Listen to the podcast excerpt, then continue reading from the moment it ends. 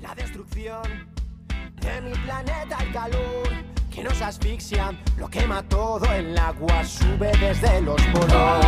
No quiero ver más tierra muerta, su semilla infecta solo brota una vez. El CO2 lo quema todo, así como el consumo a su fiel comprado. Jalea de Mente presenta Zonas de riesgo climático. No, no sé por qué, dónde mirar, no sé qué hacer, cómo no colaborar.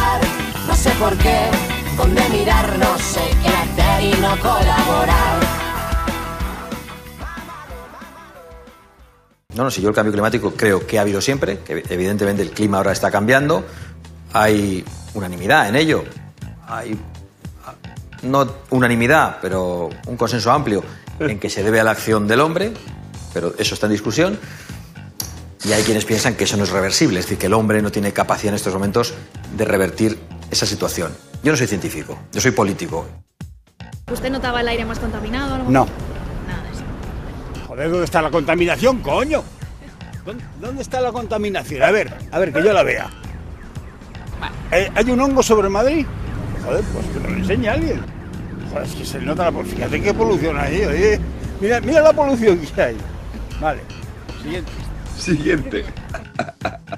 Pero es necesario encontrar alternativas, pero encontrarlas de manera racional, sin histeria, sin paranoia, esa paranoia en la que ha caído gran parte de la sociedad occidental y sin ningún fundamento científico. La idea de la emergencia climática. Nosotros no consideramos que exista ninguna emergencia climática. El cambio climático en ningún caso es una amenaza para la supervivencia de la humanidad, es simplemente uno más entre los muchos problemas que tiene planteada la humanidad y no es de lejos el más importante. ¿Quién decretó que la temperatura óptima para la humanidad fuese la de 1850? ¿Eh?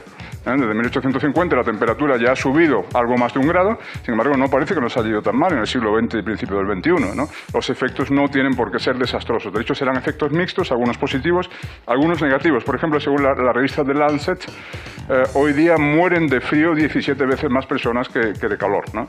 Luego, que, que se caliente un poquito el planeta eh, para empezar a reducir las muertes por, por frío. Grande. Pues es el mejor dato en 14 años. Amigas y amigos, el mejor dato en 14 años. Y esto no es porque sí. Esto no es como el agua que cae del cielo sin que se sepa exactamente por qué, ¿no? Es que yo no me canso de ver a este hombre. ¿Qué sería del Twitter sin Rajoy, tío? Y sin nuestros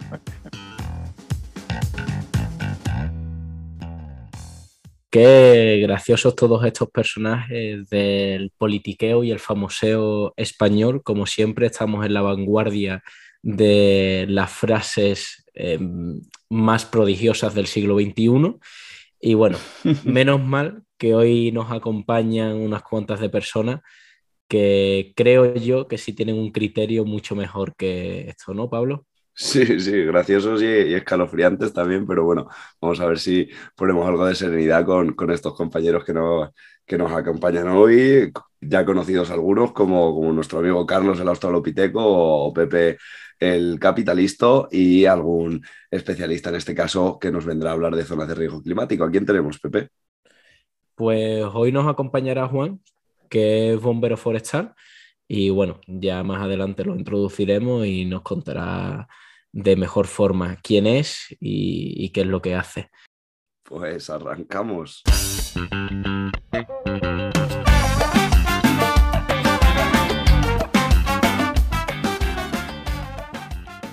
Bueno, pues vamos a empezar hoy con un compañero ya conocido, con una persona que nos va a venir a hablar hoy que tenemos el tema de las zonas de riesgo climático, no de las zonas actuales, sino de las zonas de riesgo climático pasadas y en qué sitios, en qué lugares y cuáles eran esos riesgos. Para ello, ya sabréis, vamos a contar con nuestro caminante en el tiempo. Bienvenido, Carlos. Ciudadano del tiempo.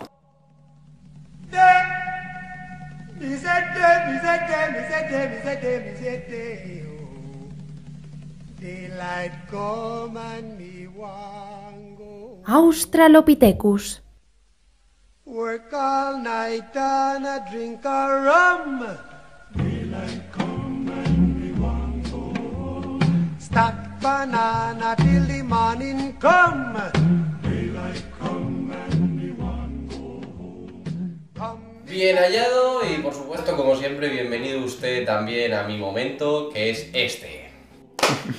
¿Qué nos toca hoy? Cuéntanos, cuéntanos, pues estamos Ah, hablando riesgo, riesgo, sí, sí, las sí. zonas de riesgo climático y cuáles recuerdas. Yo partimos del hecho de que yo he vivido la edad glacial. No la mini, no.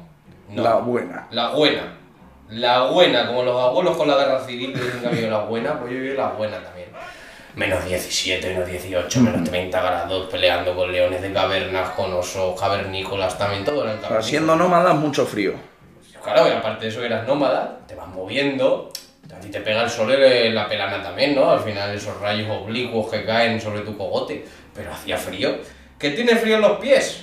Te cubres con lo que tienes, con pieles, con tal, con cual, que tienes mucho frío en los pies, pues vas pegando pisotones al suelo más fuertes y así te calientas. Y anda. Buena forma de calentarse, pero bueno, y a, y a civilizaciones que nos puedan asemejar más a lo que vivimos a día de hoy. A lo que vivimos a día de hoy, ¡guau, qué complicado! A ver, sí que es verdad que... Porque claro, vivir cerca de la costa, ¿no? Eso tiene su peligro, tú ahora te encuentras esos pecios, esos restos arqueológicos de costa, y dices, pero ¿cómo había una ciudad a 100 kilómetros de la costa? Pues la costa no estaba ahí. Ah, amigo. Entonces sí, todos los problemas los vamos viviendo. A mí me gusta mucho, eh, y para no enrollarme tanto con cosas que ya se han visto muchas veces, el medievo, el medievo, el medievo, el medievo es una mierda.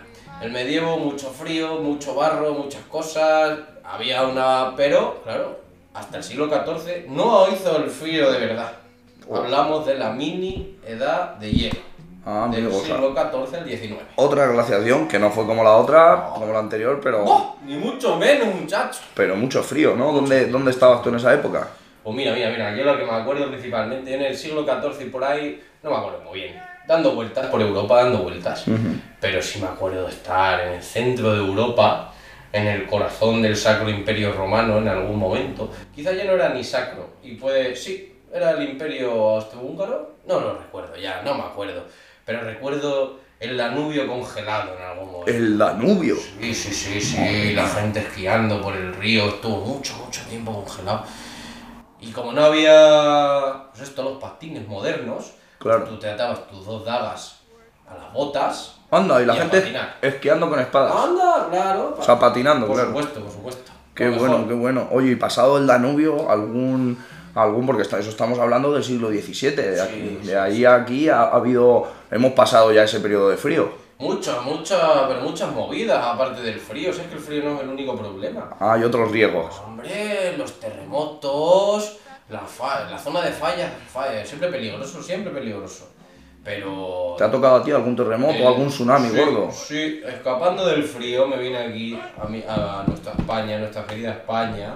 Mediterráneo, dije, bueno. "Pues me voy a ir más para allá todavía. Y me fui a ese pasillo que llaman Portugal. Ajá. Entonces, estando allí en Lisboa, me cayó el tsunami de Lisboa de 1755. El tsunami de Lisboa, sí. sí. Importante tsunami.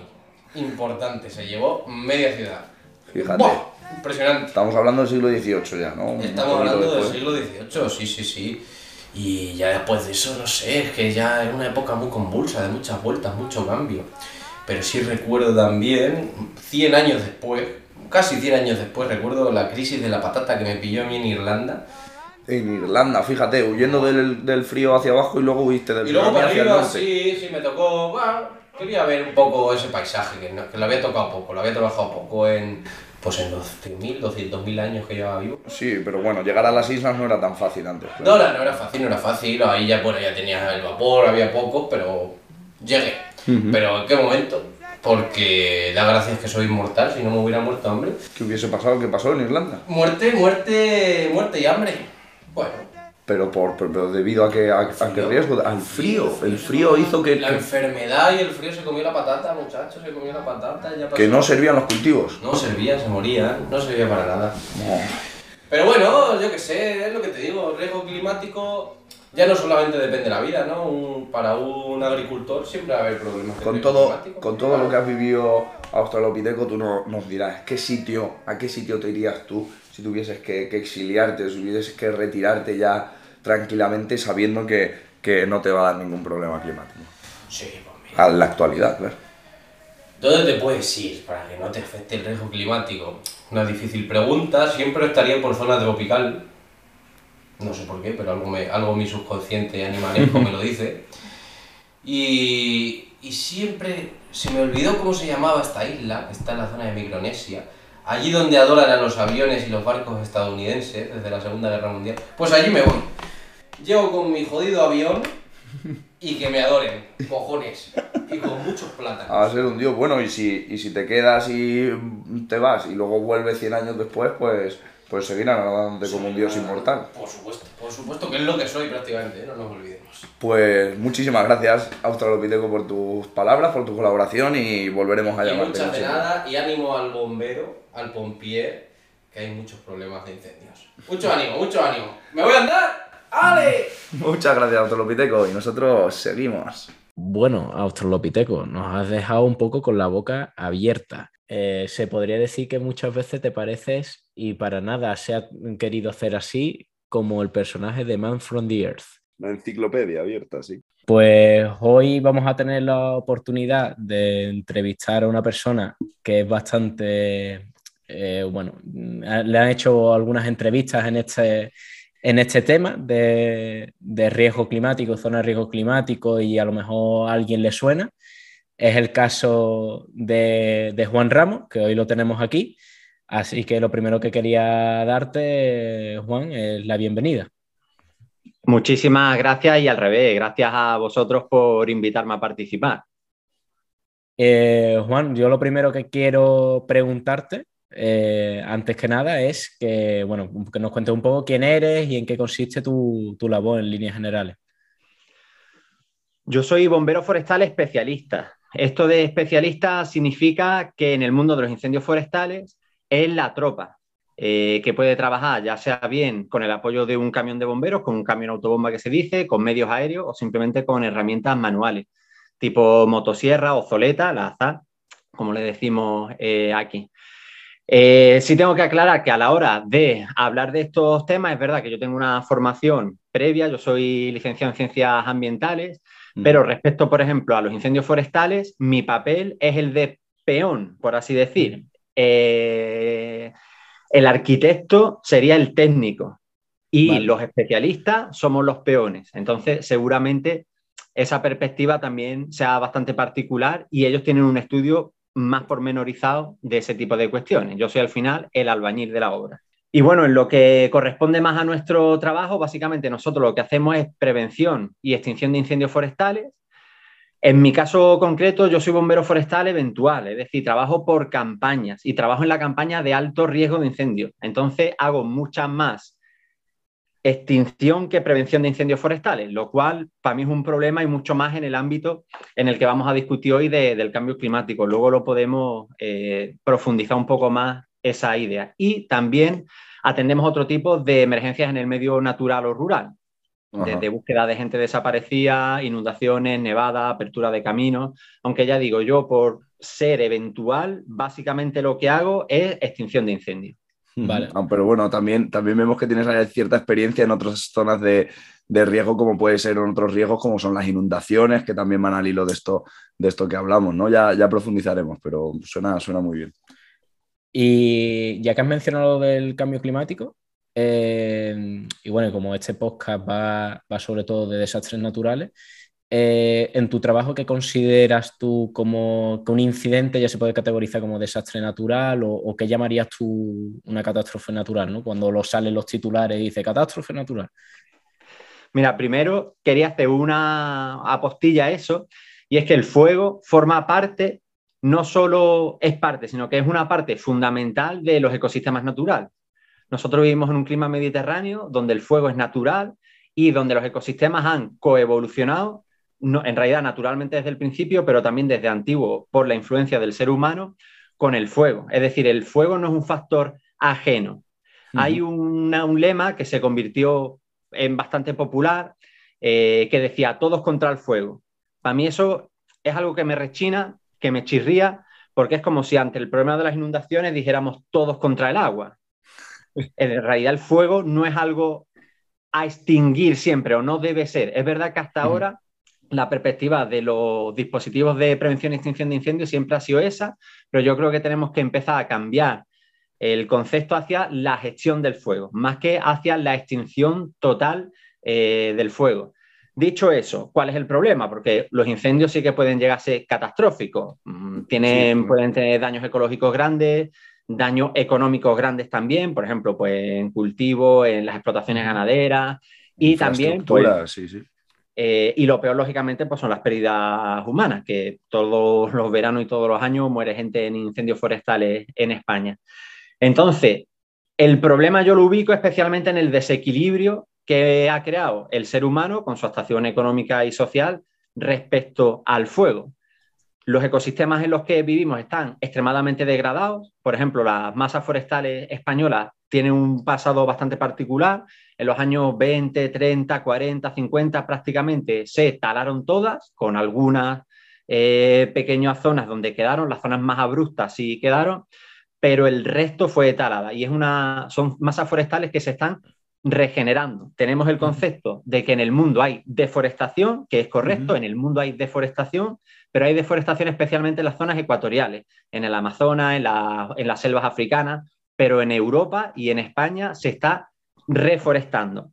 El problema es que esa reforestación se hace, o sea, de la nada no surge un bosque maduro y estable. La velocidad es muy distinta, no tardas mucho más en reforestar que lo que se tarda en deforestar. Exactamente, y por ejemplo, las especies que más fácilmente rebrotan son las que están adaptadas a suelos pobres, que son las pirófitas. Son especies que están adaptadas a, tras el paso de un incendio, el suelo queda degradado y entonces ellas colonizan esos espacios. Son especies que el fuego les viene bien y que de alguna manera hacen por eh, extender ese fuego. Te pongo un ejemplo para que se entienda. La jara pringosa, que es una después de un incendio es bastante típico que aparezca un jaral en la zona que ha destruido ese incendio, esa pringue que tiene la jara arde muy bien. De alguna manera la especie favorece la extinción del incendio porque sabe que todo lo que queme el incendio, ella la va a colonizar después.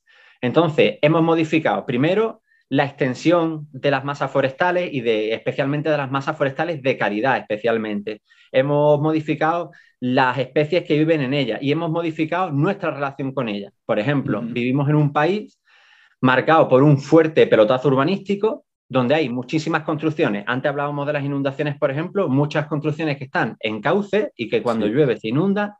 Bueno, pues también hay muchas construcciones que están, como las inundaciones están en zonas inundables, pues respecto a los incendios forestales están construidos en zonas, vamos a decirlo así, quemables, o sea, que están muy expuestas al riesgo del incendio forestal. Entonces, al final, bueno, la catástrofe en realidad la creamos nosotros alterando y degradando el ecosistema y de la manera en que ponemos en riesgo nuestra propia seguridad relacionarnos con él. Muy, muy interesante esto que dice. Yo quería hacer una postilla porque es, es, e increíble escuchar esto de, poner el foco en en nuestra capacidad. Al final, esto que decías de todos contra el fuego, claro, eh, pensándolo es, es extraer toda la, culpa o la responsabilidad y ponerla en ese, en ese factor que es totalmente externo y natural y entonces nos tenemos que enfrentar a él como si fuese un enemigo imposible de enfrentar, un terremoto, un huracán, el fuego. Pero claro, lo que sí que hay es mucha parte que donde habría que enfocar de la gestión, como decías. Muy, muy interesante. Efectivamente, yo pongo muchísimo énfasis en que la perspectiva desde la que tenemos que afrontar los incendios, iba a decir el problema del fuego, pero los incendios en su vertiente problemática, pero también en su vertiente ecológica, un régimen natural puede, vamos, puede no, es sano y es beneficioso para, para los ecosistemas en los que vivimos, otros ecosistemas no, porque no han coevolucionado con el fuego. Justo por la problemática del cambio climático, por ejemplo, los incendios forestales están llegando a zonas en las que no son tradicionales. Por ejemplo, Gran. Bretaña. En los últimos años hemos visto incendios récord en Gran Bretaña, en Escandinavia, en Rusia, eh, por ejemplo, también en selvas tropicales. Entonces, esos ecosistemas, cuando el incendio pasa por ellos, básicamente los destruye sin ninguna capacidad de recuperación nuestros ecosistemas sí tienen una alta capacidad de recuperación y no solo, es que el fuego es necesario para la calidad ecológica de los ecosistemas. Por ejemplo, la biodiversidad, cogemos esas dos palabras, biodiversidad, el fuego es un creador de diversidad porque hace, rompe la homogeneidad de los ecosistemas, lo hace heterogéneo y en ese sentido lo hace más rico. Yo siempre pongo un ejemplo. Tenemos la idea esa preconcebida de España como un país en el que antiguamente una ardilla llegaba desde Tarifa hasta los Pirineos cruzándolo, y eso es una idea falsa. Por ejemplo, el animal que es típico de España, el más abundante, es el conejo. Y el conejo no vive en bosques cerrados, no es su hábitat preferido, sino que vive en zonas de, donde, se, donde se mezclen zonas abiertas de pastizal, zonas de matorral. No, España no es un país caracterizado por la presencia abundante, que también las hay, pero no es el animal dominante la ardilla, es el Eso es. conejo. Y parte de la arquitectura de ese tipo de ecosistemas, de esos ecosistemas abiertos, por ejemplo, lo hacen, por ejemplo, los herbívoros con su, con su acción, pero especialmente también el fuego. Entonces, ya digo, no es tanto la idea de extinguir todo, sino de gestionar el fuego para adoptar un régimen natural y sano de incendios, para recuperar ese régimen que hoy hemos perdido. que la verdad que es muy interesante todo esto que nos cuenta, porque es como un cambio de, de visión, un cambio de perspectiva, como estamos acostumbrados a mirarlo. O sea que gran parte de evitar el- un desastre, por lo menos en este clima mediterráneo, que digamos que abunda más el incendio, es ese trabajo preventivo. Entonces, no sé si quieres comentar un poco eh, qué consiste ese trabajo preventivo. Aquí venía el problema que en la presentación decía, lo que llama la atención a la población es, es que no hay aviones y es que necesitamos más aviones, que es normal. O sea, al final tú relacionas un avión muy grande con más capacidad eh, de extinción, pero no siempre es tan importante. De la misma manera, los dispositivos están volcados hacia la extinción, más que hacia la prevención, y yo creo que eso es problemático. Y es problemático más, y así engarzo con los cambios que estamos viviendo en los incendios forestales, por el tipo emergente de incendios forestales que estamos viviendo cada vez más, influidos por el cambio climático, es un factor lógicamente principal, pero no solo, porque normalmente también este es el factor como más famoso, también el abandono del medio rural, por decir otro ejemplo, es un factor tan o incluso más importante que el, que el cambio climático. Porque una vez que el incendio ha salido de fuera de capacidad de extinción, da igual que traigas un avión más grande. Entonces, la única opción para intentar evitar esos incendios catastróficos que hablábamos antes es, lógicamente, hay que mantener la extinción, pero hay que reforzar la gestión, es decir, las tareas preventivas. Ahí está, sí, sí. Y se siguen enfrentando a, a incendios eh, a cada año. Ya lo dice el, el refranero español, más vale prevenir que curar. Así que nos quedamos Sí. con eso también. Y vale, una cosa que, no, que has mencionado antes, que es que se estaban dando incendios eh, bueno, en otras zonas como el Reino Unido, Escandinavia, Rusia, etcétera, etcétera. Eh, ¿Pasa de alguna forma también el clima mediterráneo aquí en España eh, con características y fenómenos que son de otros climas? Es decir, no sé, eh, del clima tropical o ecuatorial, si se dan, se dan fenómenos que no deberían de darse aquí o que tú estás observando que se estén dando.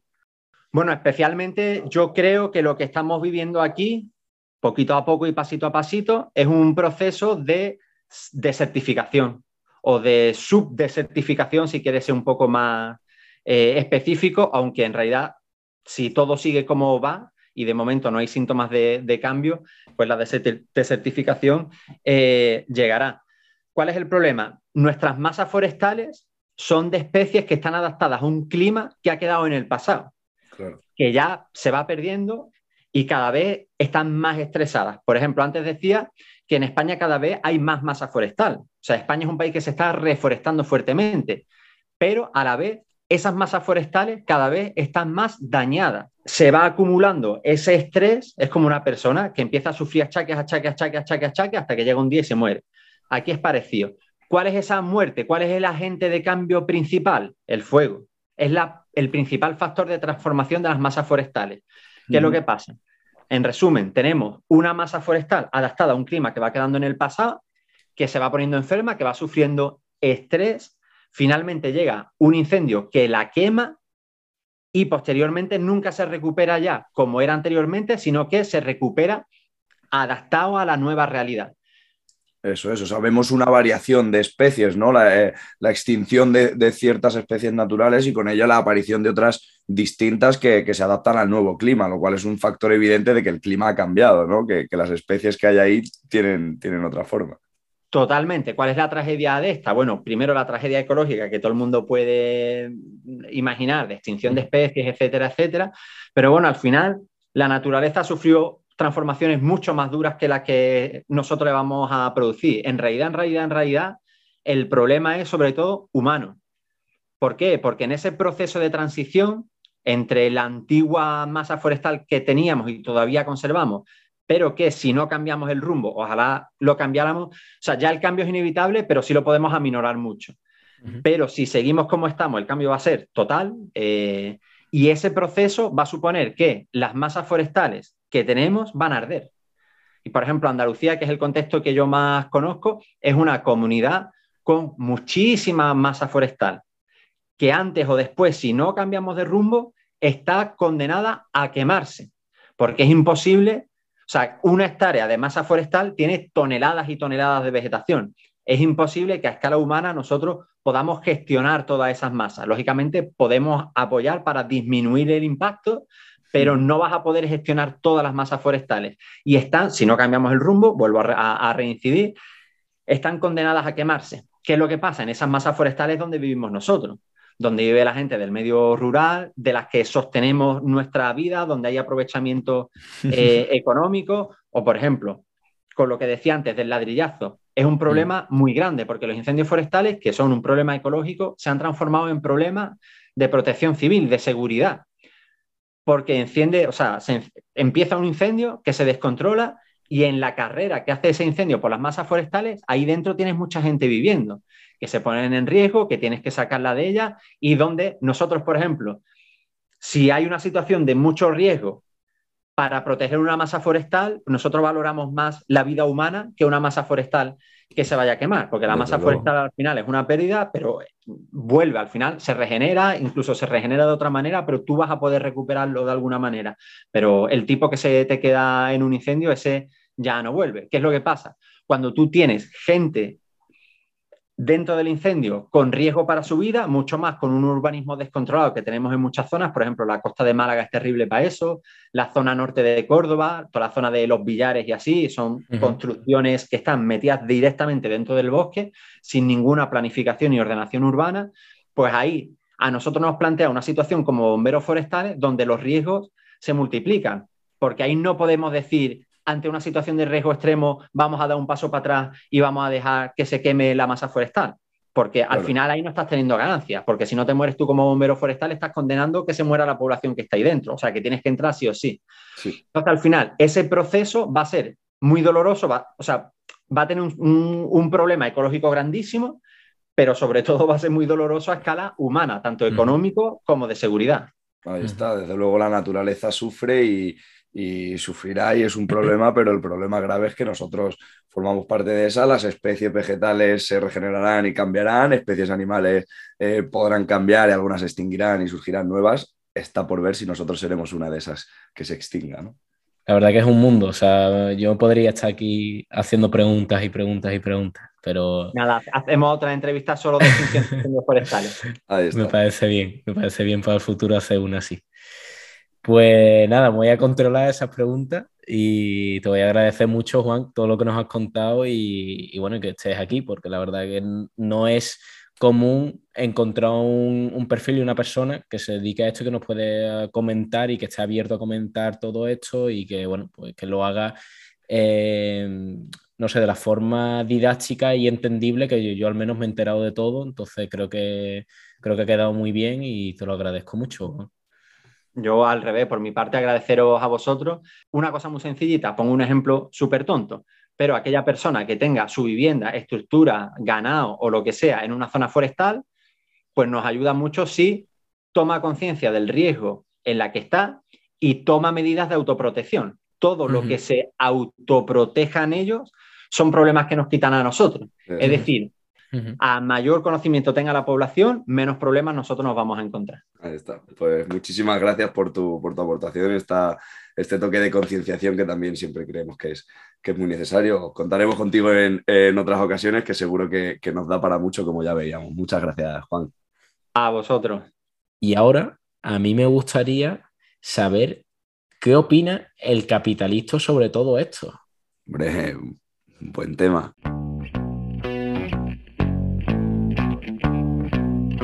El capitalista.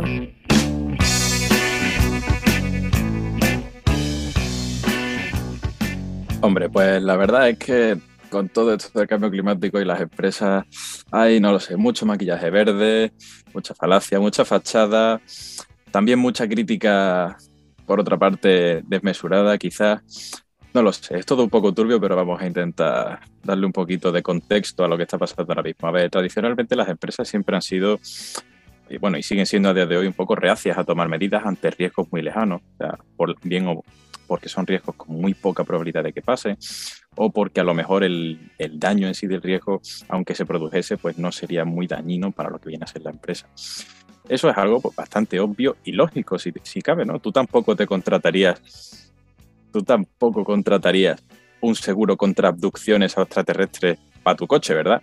Desde vale, luego. pues eso es algo natural, pero el problema realmente viene cuando ya hay evidencias de un cambio, de un riesgo, etcétera, y no se reacciona por, porque el hecho en sí de reaccionar no reporta beneficio alguno a la empresa o que puede eh, reaccionar, por así decirlo, la empresa a, a, ese riesgo si se produce, no, no le supondría un daño grande.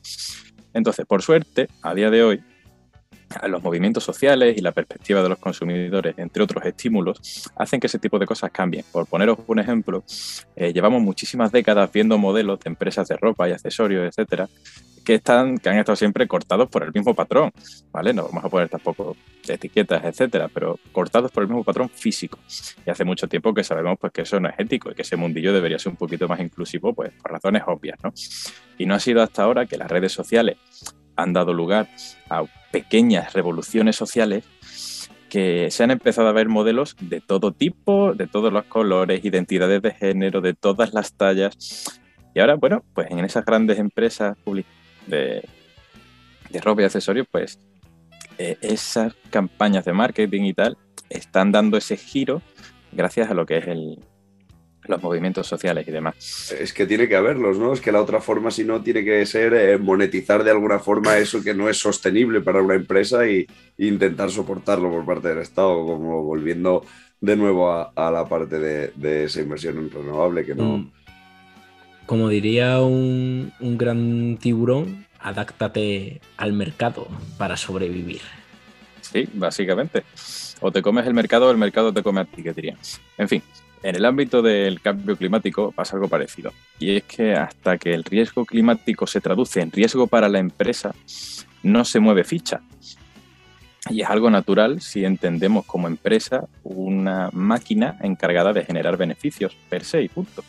Entonces, pues, si, si, su objetivo es generar beneficios de la forma más eficiente, hasta que no tiene un estímulo de riesgo en sí para ese beneficio, pues no se, no se cambia. Pero ahora este paradigma supuestamente está cambiando. Y digo supuestamente porque hay también muchas fachadas, etcétera, etcétera. Y ahora las empresas supuestamente ponen la generación de beneficio económico entre una de sus varias metas, entre las que están también pues la generación de bienestar, la sostenibilidad y bla, bla, bla. Lo sí, pero sigue, siendo la única indispensable. Eh, bueno, es que sin esa la, la empresa no tiene sentido per se, ¿no? Por eso. Entonces, ¿esto es un cambio real o es una fachada de marketing que les beneficia al final como empresa monetariamente? Y el paradigma de las empresas no ha cambiado en absoluto, ¿sabes? Tiene sus dos caras, ¿Lo hacen, ¿no? ¿Lo hacen porque quieren hacerlo o lo hacen porque la fachada les produce más beneficio y la empresa sigue siendo lo que antes era una empresa de toda la vida? Eh, pues, es una línea muy difícil de dibujar, ¿vale? El, en qué caso pasa esto y en qué caso pasa lo otro. Pero bueno, sí que es verdad que se está produciendo un cambio y eso es algo inamovible y verídico. Por un motivo o por otro está sucediendo Y para poner un poco en contexto, diré que con motivo de la cumbre sobre el cambio climático de Glasgow, que pasó en, en noviembre de 2021, el, el COP26 que se llama, pues salieron a la luz muchos informes con bastantes datos relevantes. A mí me llamó mucho la atención en específico el hecho de que cuatro de cada cinco riesgos percibidos por una empresa a día de hoy están relacionados con el riesgo climático. Cuatro de cada cinco. ¿vale? Y esto, damas y caballeros, es un punto de inflexión. ¿vale? A día de hoy las empresas están obligadas a incorporar el riesgo climático en las estrategias corporativas y no solo por obligación gubernamental, que ha sido el caso hasta hace muchos años y tal, sino ya por propia subsistencia de la empresa a medio y largo plazo, ya que los mayores riesgos de una empresa son, bueno, cuatro de cada cinco, coño. Sí, sí, sí, relacionados con el cambio climático. Es que ahí, como decías, se juntan muchos factores, tanto puede ser la, la presión social que mueve a la opresión política, pero también la presión social que mueve a los consumidores y a las empresas a cambiar sus enfoques y sus logotipos y sus colores y sus marcas y demás, pero también mueve el propio mercado y cómo se pueden abaratar costes dentro de unas industrias y se reducen mucho los suministros de otras industrias. Está claro de, de cuál estoy hablando en cada uno de los dos casos. Entonces, todas esas razones van moviendo ¿no? a las empresas. No sabemos cuál, en qué porcentaje con mayor peso, pero al final empuja y, sí que se ve una serie de cambios, ¿no? Tal cual, pero además no son los únicos motivos. Por ejemplo, hay un artículo muy bueno que leí hace poco del, del clúster de cambio climático de Forética que se llama De lo voluntario a lo exigible, ¿vale? Y pues lo recomiendo encarecidamente porque está repleto de datos impresionantes que yo mismo me quedé flipado cuando los leí, ¿vale? los grandes, las grandes carteras de inversión ahora mismo están evitando a toda costa las empresas de modelo de negocio tradicional, las que tienen un enfoque, digamos, sin ningún tipo de orientación a los cambios futuros, lo que se denomina el business as usual. Ahí está, sí, sí. O sea, huyen de ese modelo ya. Huyen. Y en cambio, las grandes carteras de inversión están realizando ahora mismo grandes movimientos hacia las empresas que tienen un modelo de negocio alineados con los conocidos objetivos climáticos del 2 grados y 1,5 grados. ¿no? Para el que no lo sepa, pues esos objetivos son los que pretenden limitar el calentamiento global a esos grados, a 2 grados o a 1,5 grados. El de 1,5 grados es un poquito más restrictivo y demás, ¿sabes? Sí, sí, los ODS y al final hay, hay una cultura ya que, que, de hecho sobre todo en Occidente está muy, muy impregnada de esa necesidad y, y al final lo único que no se ve en, en obligaciones como tal, porque los organismos que las promueven, como la, la, Unión Europea o la ONU o no, los organismos eh, sancionadores como tal en, este, en esta materia, pero sí que promueven ese cambio social. Claro, pero lo que pasa con los, ODS, con los ODS 2030, por ejemplo, con las indicaciones a seguir, por así decirlo, de en fin, de, de los organismos estos que tanto promueven ese tipo de cosas, eh, es lo que pasa es que como cuando a ti te decían en el colegio,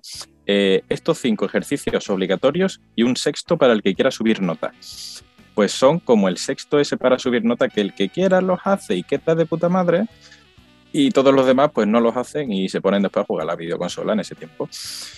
¿Vale? Básicamente. Pero el punto de inflexión aquí está en que todos los inversores se están moviendo, ¿vale? Etcétera, por ejemplo. O eh, los consumidores, que son cosas que a la empresa le va a doler y que ya tienen que reaccionar, los adivinos no existen. Pero lo más parecido que existe es una cartera de inversión. ¿Vale? Si bien es verdad que nadie sabe lo que va a pasar con una empresa en el futuro al 100%, eh, la persona que más sabe lo que puede pasar con una empresa en el futuro son los grandes inversores porque manejan una cantidad ingente de información. Y el hecho de que ellos no estén metiendo un duro en empresas que no tienen, que no están alineadas con los objetivos climáticos, pues básicamente lo que dice es que eh, que, se van a la mierda, ¿no? Hablando mal y pronto, o que tienen muchas probabilidades de hacerlo. Y segundo, pues el hecho de que los inversores den este giro, a su vez, no solo ya las expectativas de futuro que tienen las empresas, sino que si no tienen esa inversión, de todas formas van a tener que dar el giro para recibirla, ¿sabes? Eso es, al final se va a producir esa presión. Joder, nos alegramos de, de oírlo, la verdad, por una vez, una, buena perspectiva positiva por parte del, capitalista, aunque no la veamos muy reflejada todavía en el terreno. Eh, eh, como nos dicen, los grandes inversores sí que, sí que lo tienen interiorizado y el giro y el carril está hecho y está encaminado, ¿no? A pasito lento, pero está encaminado. Genial. Pues, pues muchísimas gracias, eh, nuestro capitalista Pepe Cordero, una vez más por estar con nosotros. No, no sé por qué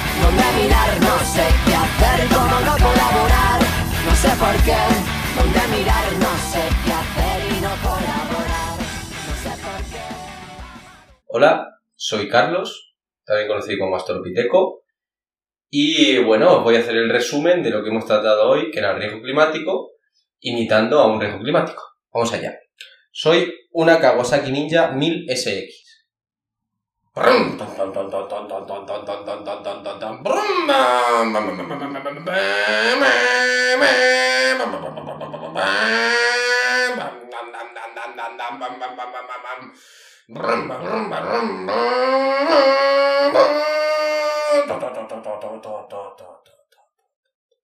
Muchas gracias.